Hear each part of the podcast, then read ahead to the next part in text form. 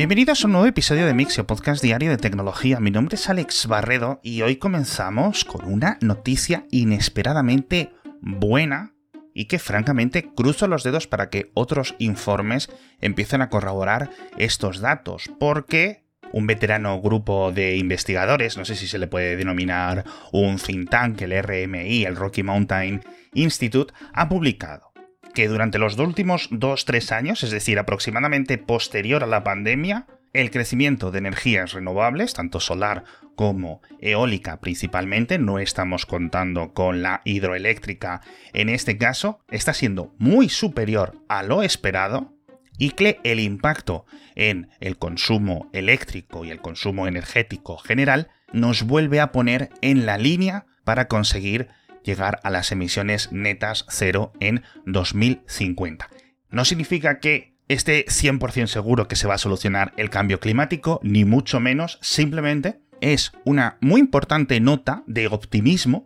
que francamente no contábamos con ella hace dos años. En las notas del episodio tenéis todos los datos que voy a intentar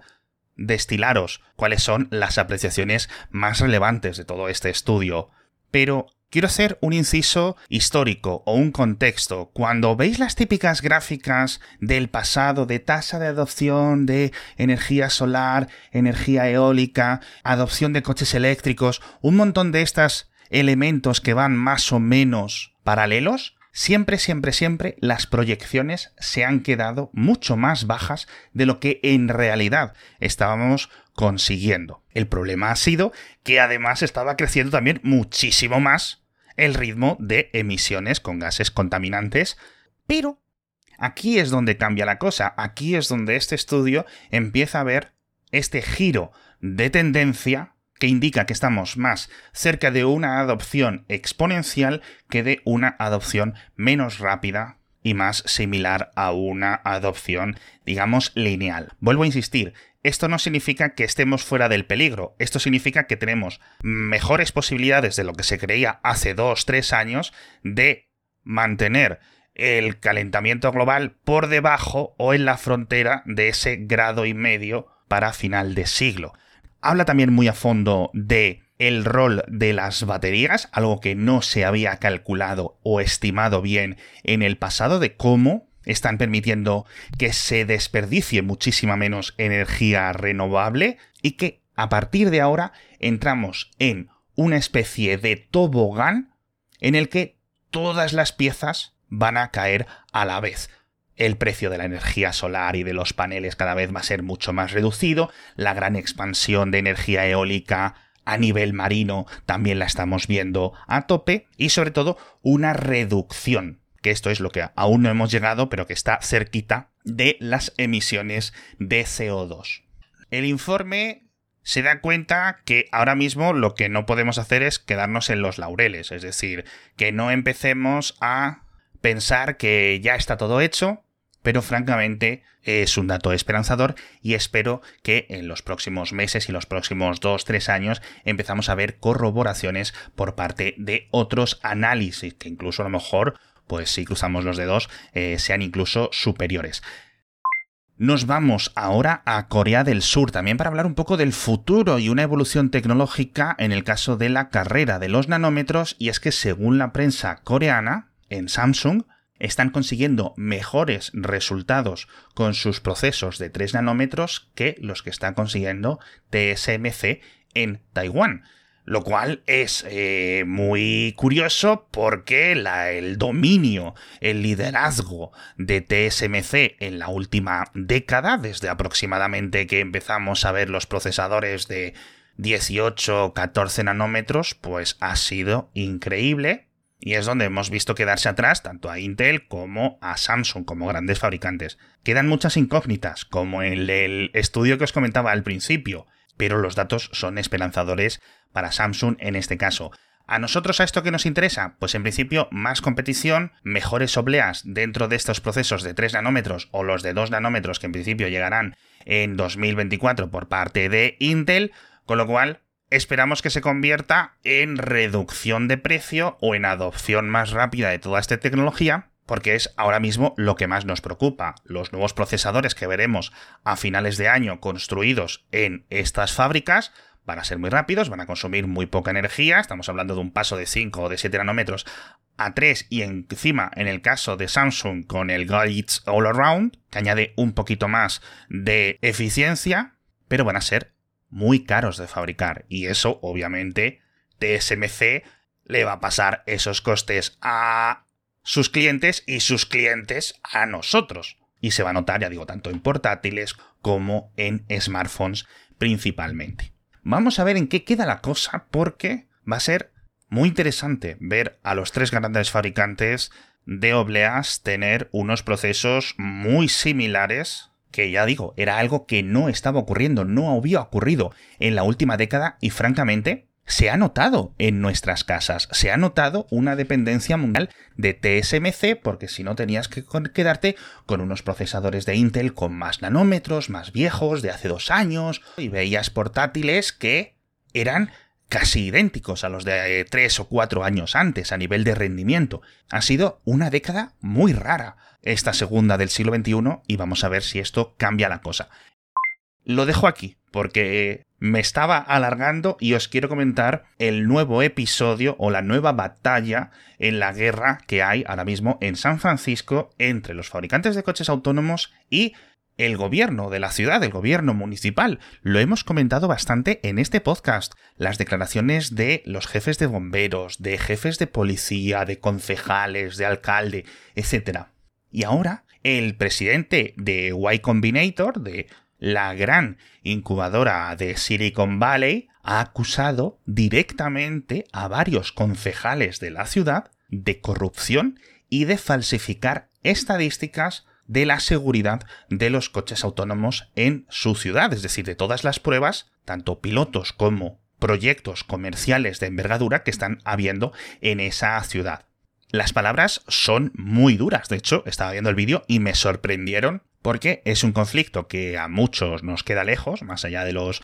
pocos oyentes de Mixio que estéis por la zona, y es que es un desarrollo tecnológico que va a tener muchísimas repercusiones políticas más allá de estas acusaciones de corrupción, de que si este concejal está comprado por el sindicato de transportistas y entonces está entorpeciendo el desarrollo privado de este tipo de tecnologías, etc. Es algo completamente complicado, francamente, es algo que hay que ver en perspectiva. De hecho, en las notas del episodio os dejo otro vídeo viral que se ha popularizado estos últimos días de un coche autónomo de Cruz saltándose un semáforo en medio de San Francisco y cruzándose por una calle de cinco carriles. Afortunadamente no ha pasado nada, tampoco había conductores dentro del coche autónomo, y he leído algunas hipótesis, ¿no? De por qué se ha saltado el semáforo en rojo por todo el morro. Pero bueno, echadle un vistazo en las notas del episodio.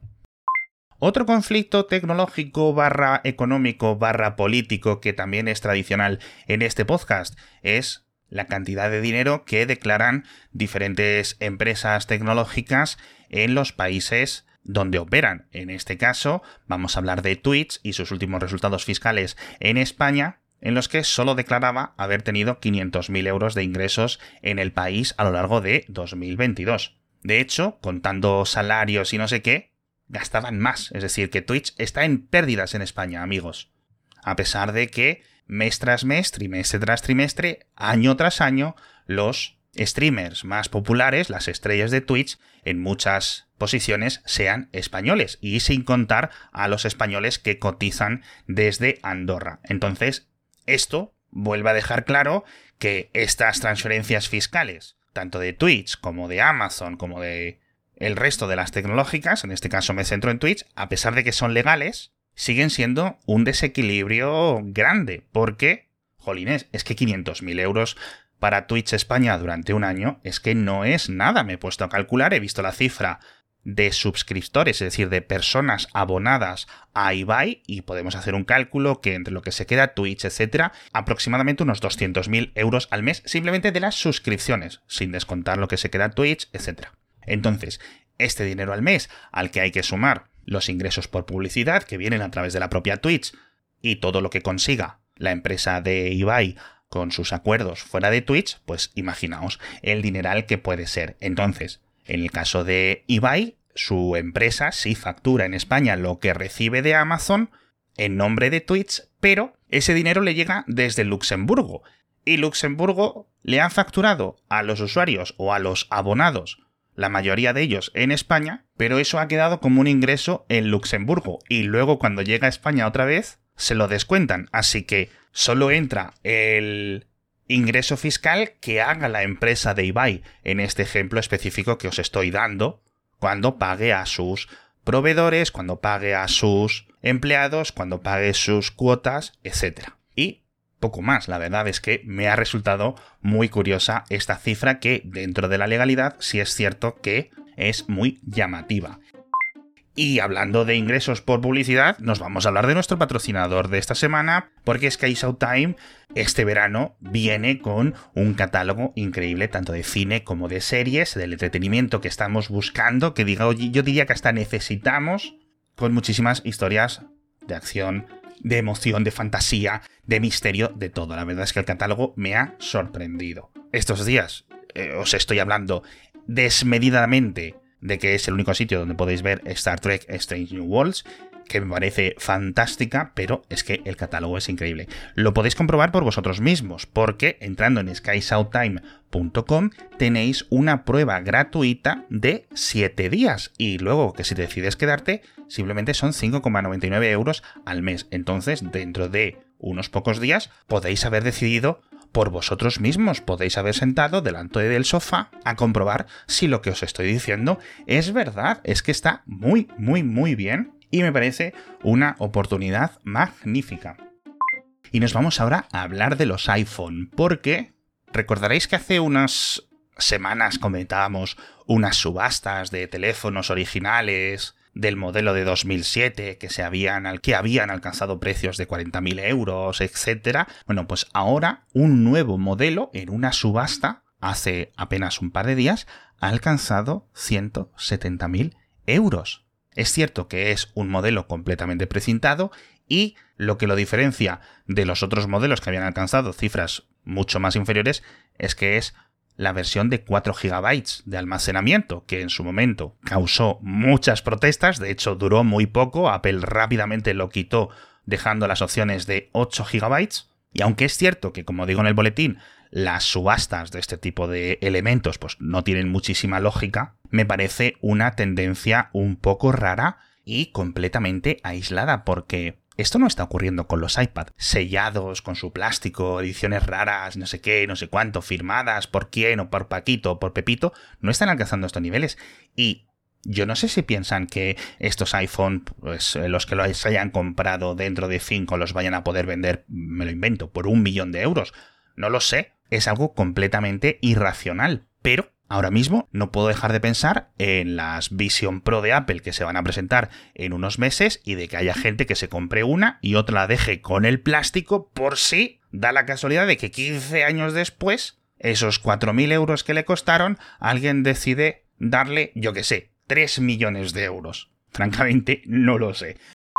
Donde no se van a usar mucho los iPhone a partir de ahora es en Rusia, o al menos eso es lo que quiere el gobierno del país, porque expande la prohibición de usar iPhones, iPads y en general productos de Apple a más ministerios y a más grupos de su cuerpo de funcionarios. No sabemos la cifra, esto viene reportado por el Financial Times, que habla de miles de funcionarios que no van a poder utilizarlo con fines laborales, pero también te digo una cosa, estas normas en Rusia ya estaban de una forma más explícita o implícita, más clara, etcétera, y a todo el mundo le daba igual, es decir, funcionarios de bajo rango, embajadores, militares, todo el mundo que quería usar un iPhone para su trabajo lo utilizaba. Y a mí me parece que va a seguir siendo lo mismo. Por cierto, alegan obviamente que es por posibles espionajes desde Estados Unidos, como vimos con el caso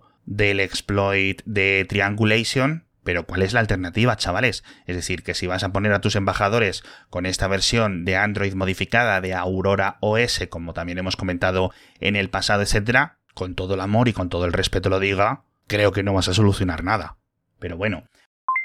A nivel de espionaje, entre comillas, nos vamos hablando de threads porque a pesar de que esta versión de Twitter de Instagram no estuvo lanzada dentro de los países de la Unión Europea, sí es cierto que muchos nos la podemos instalar sin mayor tipo de problemas en teléfonos iPhone, en teléfonos Android, etc. ¿Y qué es lo que ha ocurrido? Pues que en Facebook o en Instagram se han puesto serios y desde hace apenas dos días o así no funciona la aplicación. Estamos bloqueados de poder utilizarla incluso aunque tiremos de VPN. Y es que se están tomando en serio los cumplimientos legales de las nuevas normas de la Unión Europea. Y me parece francamente muy bien por parte de Facebook, porque imagínate que por cabezonería de cuatro frikis dentro del bloque comunitario se consigue montar un caso legal en el que pues, se puede alegar que Facebook no hizo suficiente para impedirnos el uso